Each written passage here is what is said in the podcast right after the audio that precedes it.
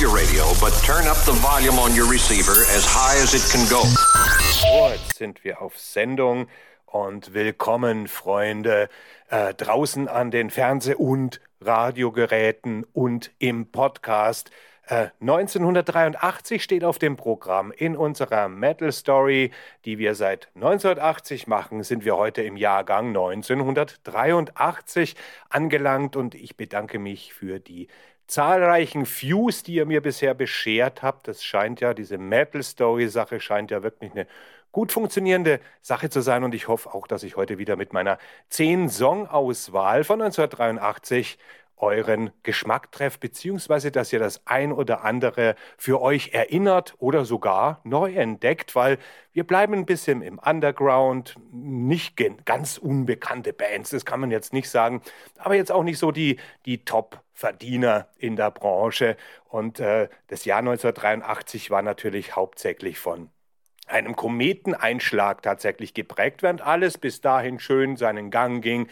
Die etablierten Bands haben sich äh, manifestiert, sie haben ihren Sound zu einer gewissen Art von Vollendung gebracht und dann kam plötzlich aus Amerika die Antwort auf die New Wave of British Heavy Metal. Natürlich spreche ich hauptsächlich von zwei Alben von Metallicas Kill Em All und Slayer Show No Mercy.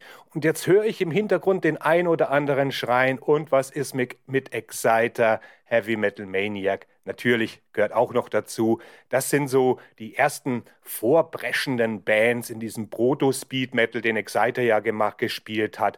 Und Metallica, ob das jetzt noch schon der reine Thrash Metal war bei der Kill 'Em All, das war auch eher sozusagen die, das Heavy Metal Korsett genommen und mit einem zusätzlichen, mit der zusätzlichen Speedkante vorgetrieben. Und auch die Show No Mercy, ja, sind alles Thrash-Klassiker heute in der Retrospektive, aber auch Show No Mercy ist in erster Linie eine Speedgranate. Aber wir sehen hier, es tun sich einige Dinge auf, hauptsächlich jetzt dann ab 83 in Amerika. Und auch hier findet eine zweigeteilte Linie statt. Denn erstens mal ist es natürlich jetzt der Beginn der Bay Area Thrasher sozusagen. Und auf der anderen Seite haben sich aber auch, hat sich auch der US Power Metal schon zu Wort gemeldet, der dieses Konstrukt der New Wave of British Heavy Metal nehmen sollte oder beziehungsweise der europäischen Variation, denn es gab ja nicht nur in England äh, die Heavy Metal äh, Spitzen, sondern auch in Belgien, in Deutschland, äh, in Schweden. Also das ist nicht einfach nur, wie man vielleicht denken könnte, eine britische, rein britische Geschichte damals gewesen, wie, die, wie ihr ja auch seht an der Songauswahl.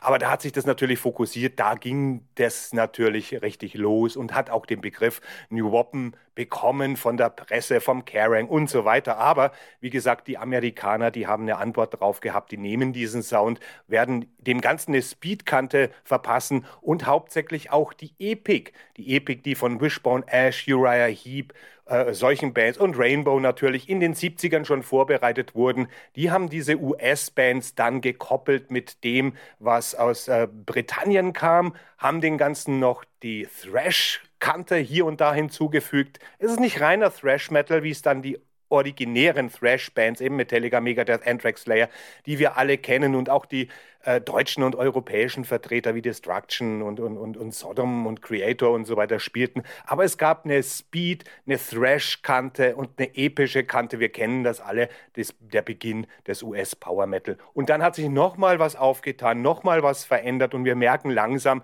wie sich beginnen, die verschiedenen Genres zu etablieren. Und äh, das ist zum Beispiel Dokken mit Breaking the Chains oder Band, Bands wie Kiel, die sozusagen den AOR in ihren Heavy Metal mit reingenommen haben. Das ist eine, so ein amerikanisches Flair, so ein bisschen dieses AOR-lastige, das trotzdem ein Heavy Metal beziehungsweise einen Hardrock-Touch, ob man das jetzt richtig reinen Heavy Metal nennen kann. Es wird es dann später werden, wenn der Hair Metal dann dazu kommt, wobei das sich auch immer mehr am Hardrock noch orientiert hat. Ein ganz anderes Modell als äh, 1980 80 die englischen Bands noch mit diesem Hardrock-Modell der 70er Jahre und in Verbindung mit dem Punk versucht haben, einen Heavy-Metal-Sound überhaupt zu etablieren. Und unsere erste Band ist auch eine britische und sprichwörtlich für das, was ich jetzt gerade gesagt habe. Und die kommen aus Mansfield in England. Und äh, Let It Loose äh, ist die Nummer, die ich euch von der Band äh, vorstelle. Und Savage war eine dieser britischen Bands, die ihrer Zeit wirklich weit voraus waren. Was heißt weit voraus? Wie gesagt, ähm, ein Jahr später in, in, dieser Zeit hat sich der Metal innerhalb von einem Jahr schon ziemlich weiterentwickelt. Aber Savage war die erste britische Band, die sich tatsächlich in diesen Proto-Thrash-Bereich vorgewagt hat, mit kreissägenartigen Gitarren. Und äh, wenn sie vielleicht ein besseres Management gehabt hätten oder vielleicht sogar ein besseres Timing, dann wären Savage heute mit Sicherheit Legenden gewesen. Und äh, es ist ein Vergleich da mit Exciter aus Kanada, eine Speedkante, die sich wirklich von den Gitarren her total abgezwirbelt anhören und ihr könnt euch davon gleich selbst äh, überzeugen. Let It Loose ist die Eröffnungsnummer und es ist auch gleichzeitig die härteste und schnellste Nummer auf dem Album Loose and Level von Savage.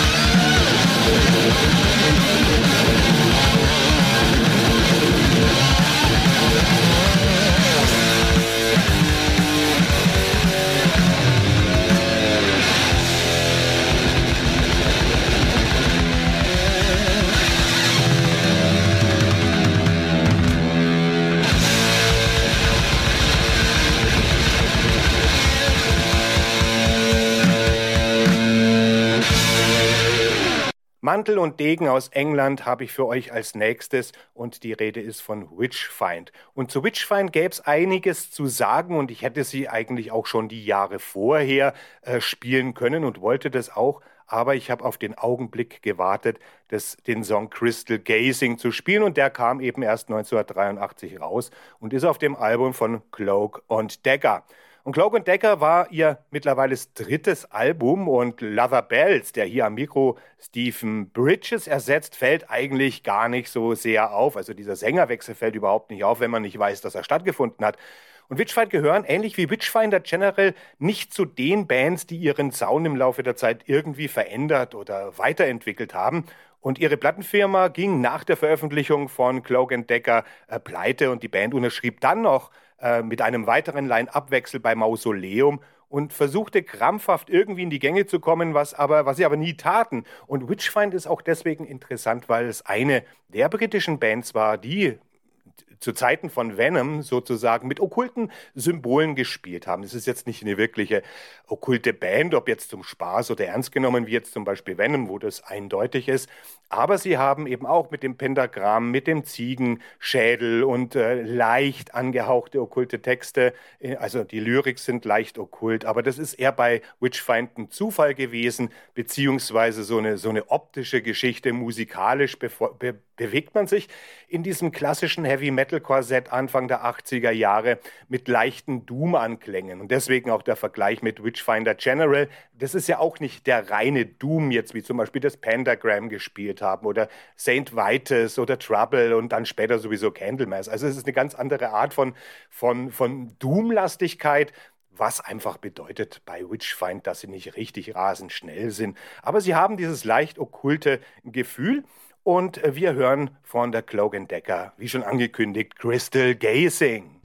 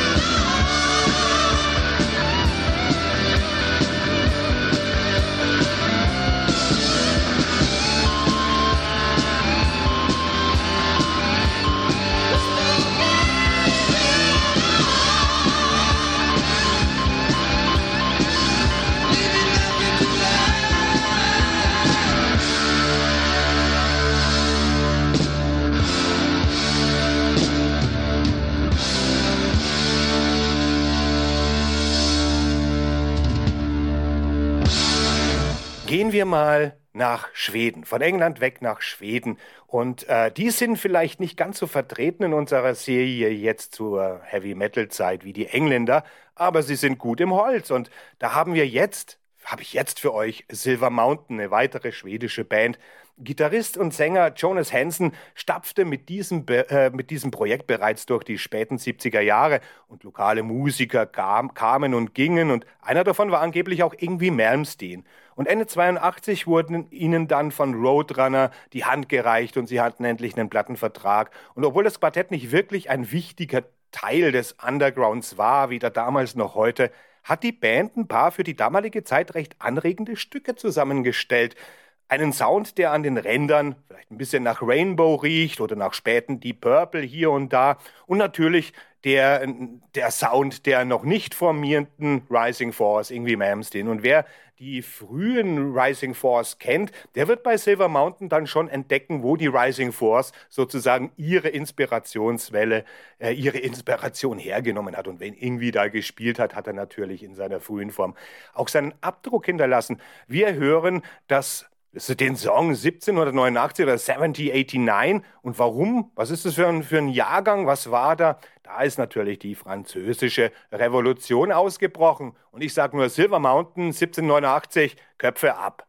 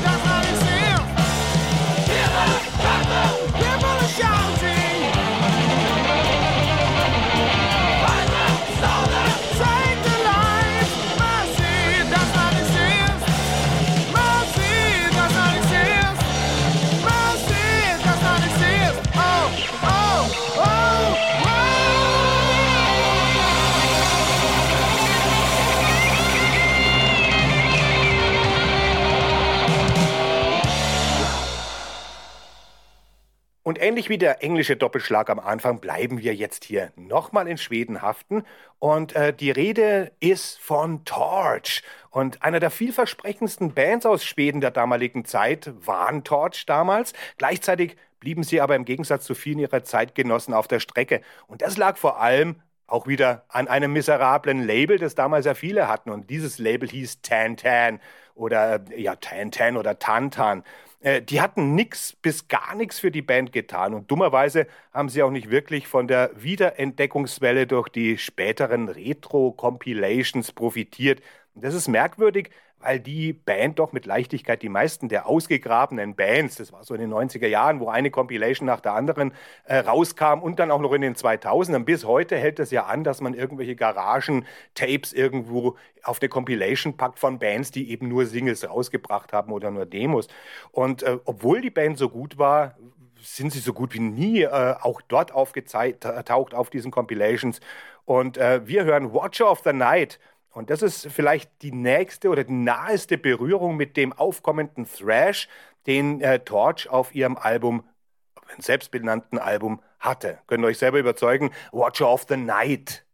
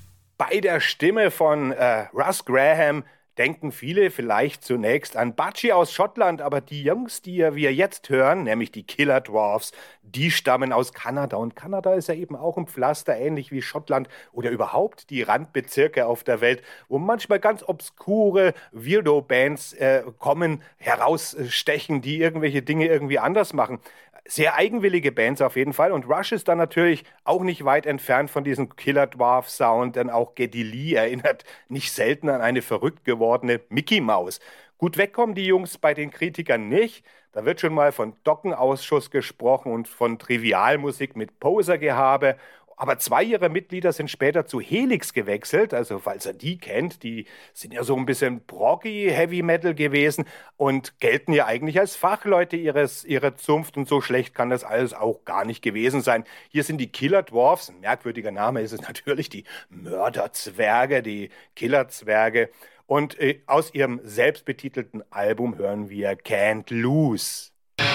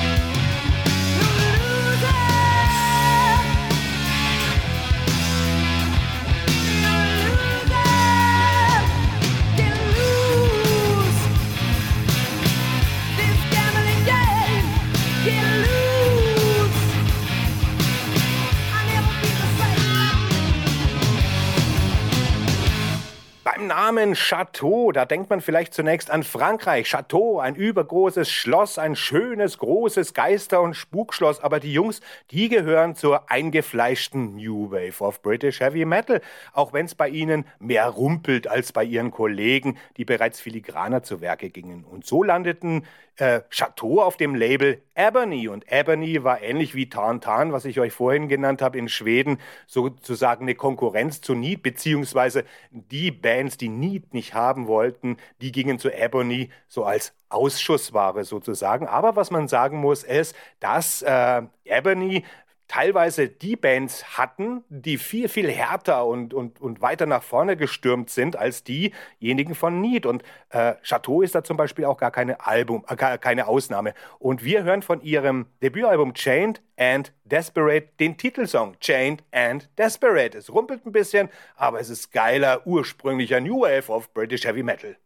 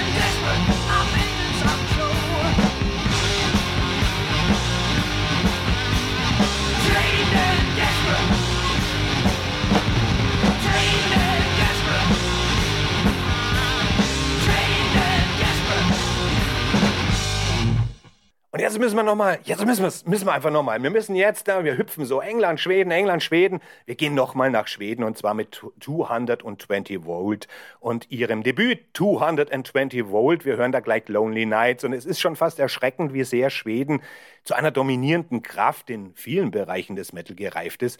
Aber das ist ja auch jetzt nicht unbedingt eine absolute Neuigkeit, denn die Schweden haben seit den Tagen, an denen alle ihre ersten klassischen Metalplatten aus Großbritannien, Deutschland oder den USA in die Hand genommen haben, eine Fülle von Werken hervorgebracht, lange vor der Explosion des Melo-Deaths in den 90er Jahren. Und äh, 220 Volt ist eine Gruppe junge Leute, die sich zusammengetan hat, um die Musik zu spielen, die sie auch einfach hören wollten. Und das sind dann meistens auch die besten Bands. Wir dürfen nicht vergessen, die ähm, New Wave of British Heavy Metal hat vom Punk hauptsächlich dieses Do-it-yourself-Ding genommen, dass die Fans gesagt gesagt haben, wir wollen unser eigenes Zeug produzieren, wir wollen uns auch gar nicht von den Musiklabels äh, vorschreiben lassen, wie wir zu klingen haben, was dann ja eben später auch zum schnellen Tod, wir sprechen jetzt von 83, zum schnellen Tod der ganzen Bewegung geführt hat, weil sich, äh, weil die großen Labels sich die Bands gekauft haben, sie ihren Sound verändern wollten und wenn sie nicht funktioniert haben, sie wieder haben fallen lassen, was bei viel, vielen Bands zu schweren Depressionen geführt hat. Und äh, hier haben wir einen schneidenden und schwankenden Gesang von Jocke Lundholm. Wir hören Lonely Nights, wie ich es euch schon angekündigt habe. Und auch wenn dieses Debüt von 220 Volt noch nicht das Beste der Band ist, die werden, die steigern sich dann im Laufe der Zeit, ist es trotzdem ein eindrucksvolles Debüt, wieder mal aus Schweden kommend zur Early First Wave of Swedish Heavy Metal. Lonely Nights, 220 Volt.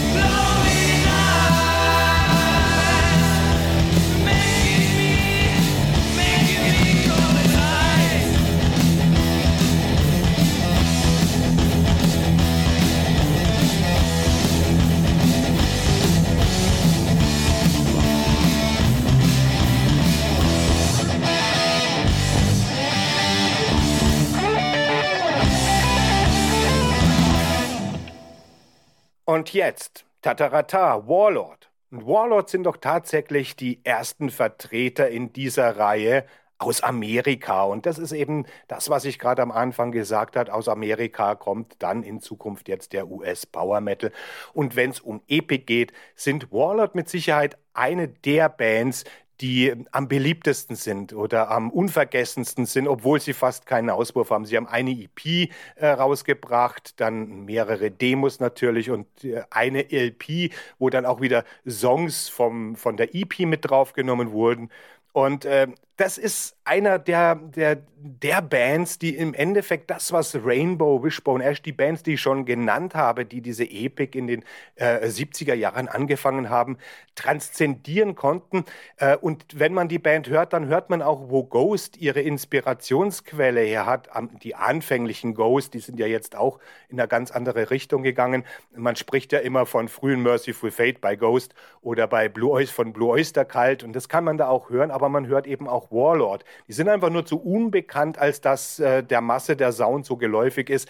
Warlord hat was zuckersüß Dramatisches, das ist mit Sicherheit auch nicht jedermanns Sache, aber was diese episch-melancholische Stimmung betrifft, äh, ist Warlord mit Sicherheit unschlagbar und deswegen auch so beliebt. Und ich spiele euch Lucifers Hammer vor, weil da eins der besten berühmtesten Riffs aus dem ganzen US-Power-Metal-Stall herkommt. Lucifers Hammer, Warlord. Story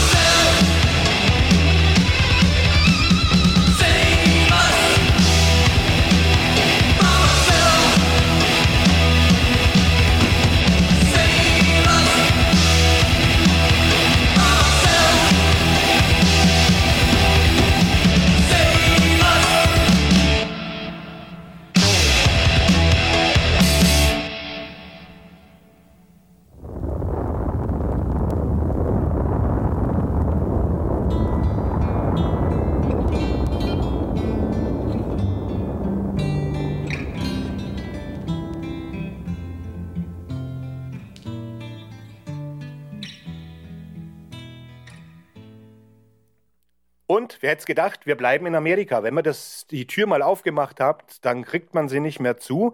Und äh, aus LA stammt die folgende Band, die ich euch nicht vorenthalten will, weil sie eigentlich fast nie genannt wird. Und es handelt sich um Sound Barrier, die mit ihren zwei Alben also zwei Alben hat die Band rausgebracht. Damit haben sie wirklich nicht viel gerissen.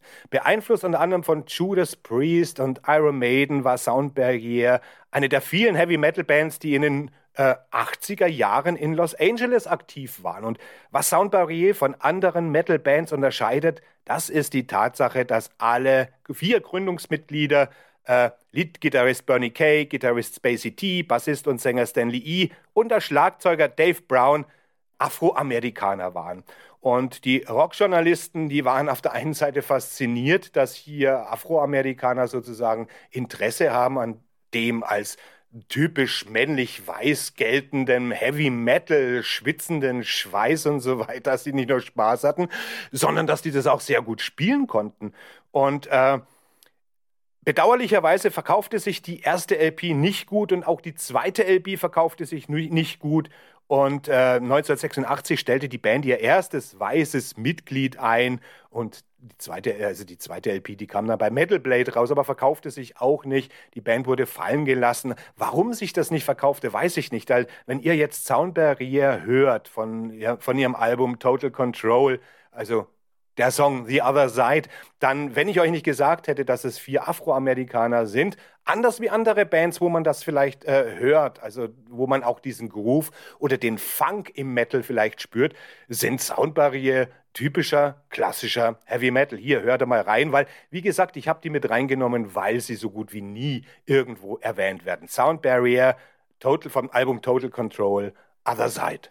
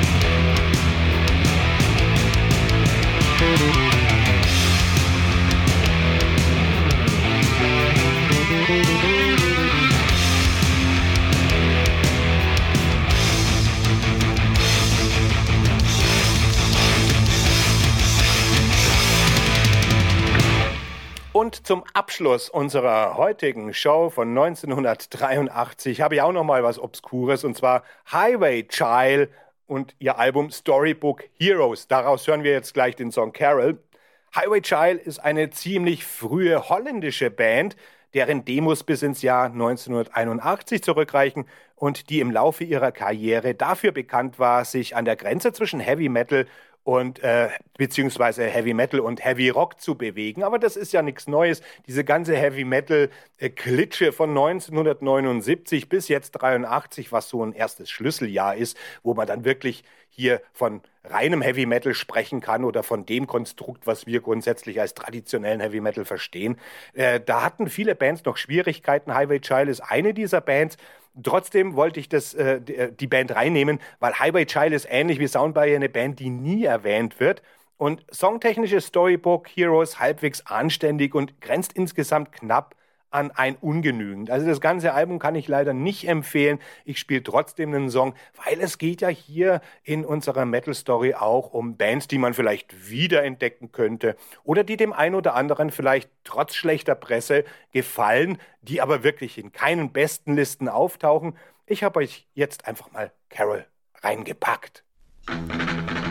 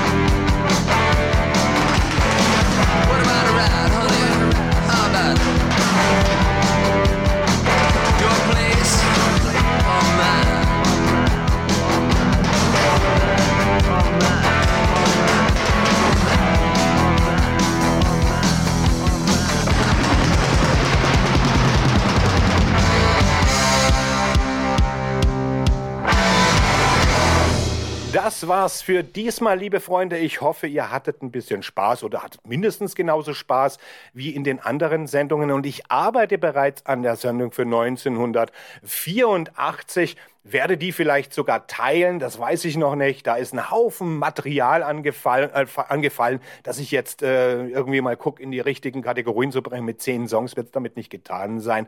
Und äh, für die Patreons habe ich jetzt noch einen Zusatzsong und zwar Gengis Khan mit Double Dealin, also aus von dem Album Double Dealin. Nein, es ist kein Album, es ist eine EP, es ist eine Single. Hören wir gleich den Song If Heaven is Hell.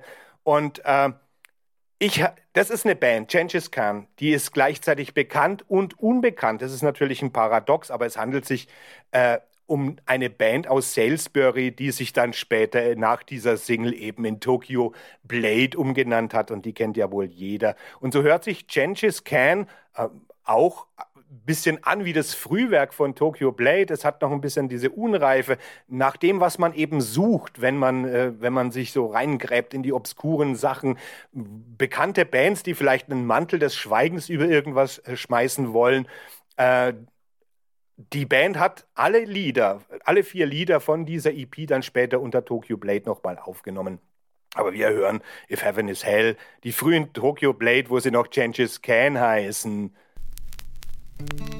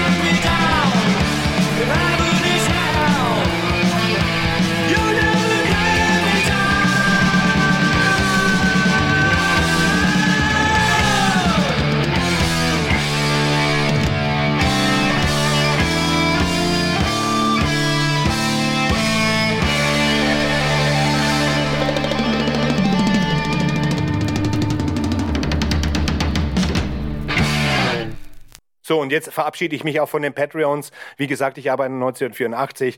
Bleibt mir treu, bleibt mir gewogen. Ich wünsche euch alle nur das Beste. Keep on rocking. Uh, ja, und play it loud.